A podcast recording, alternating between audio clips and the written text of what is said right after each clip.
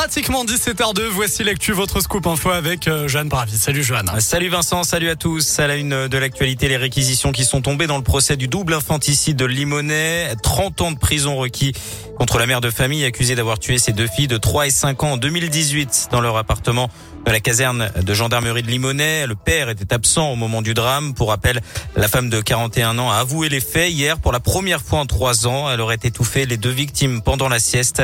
Le verdict est attendu dans les prochaines heures. Autre procès important à Lyon, celui des marchands de sommeil. 14 personnes jugées pour avoir loué une centaine de logements insalubres dans la métropole de Lyon à des personnes en situation précaire. Le jugement a été rendu cet après-midi.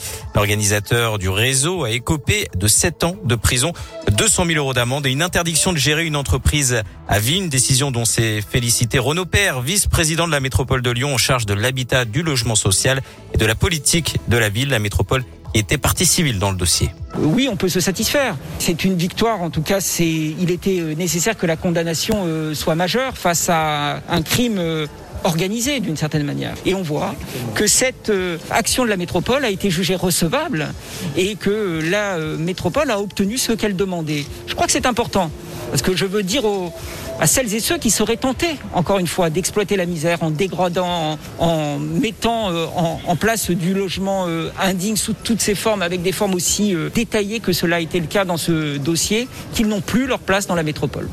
les peines vont de 2 à 5 ans de prison pour les 13 autres accusés.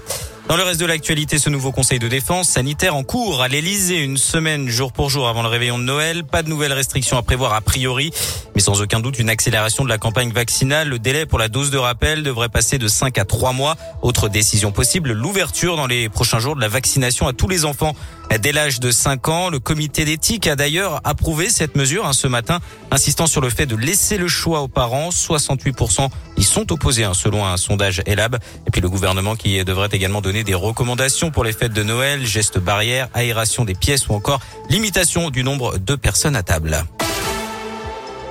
Un mot de politique. Christiane Taubira envisage d'être candidate à l'élection présidentielle. L'ancienne ministre de François Hollande a publié ce matin une vidéo sur les réseaux sociaux dans laquelle elle appelle à l'union de la gauche et donne rendez-vous à la mi-janvier. On passe au sport. Pas de supporters stéphanois à Lyon pour le 32e de finale de la Coupe de France, prévu dimanche après-midi entre Lyon-la-Duchère et la Saint-Etienne. La préfecture a, a, publié un arrêté cet après-midi interdisant la présence des supporters stéphanois dans le centre-ville lyonnais et aux abords du stade Balmont. Tout ça dimanche de 8h à minuit. De son côté, l'OL se déplace sur la pelouse du Paris FC, club de Ligue 2 ce soir à 21h. Et puis du biathlon avec l'étape de Coupe du Monde du Grand Bornand en Haute-Savoie. Victoire du Norvégien Johannes Beu sur le sprint cet après-midi. Quatrième place pour le Français Quentin Fillon-Maillet. Septième place pour l'Isérois Emilien Jacquelin. Deuxième au général. Et puis treizième place pour l'Indinois Simon Détieux. Direction radioscoop.com Johan avec la question du jour.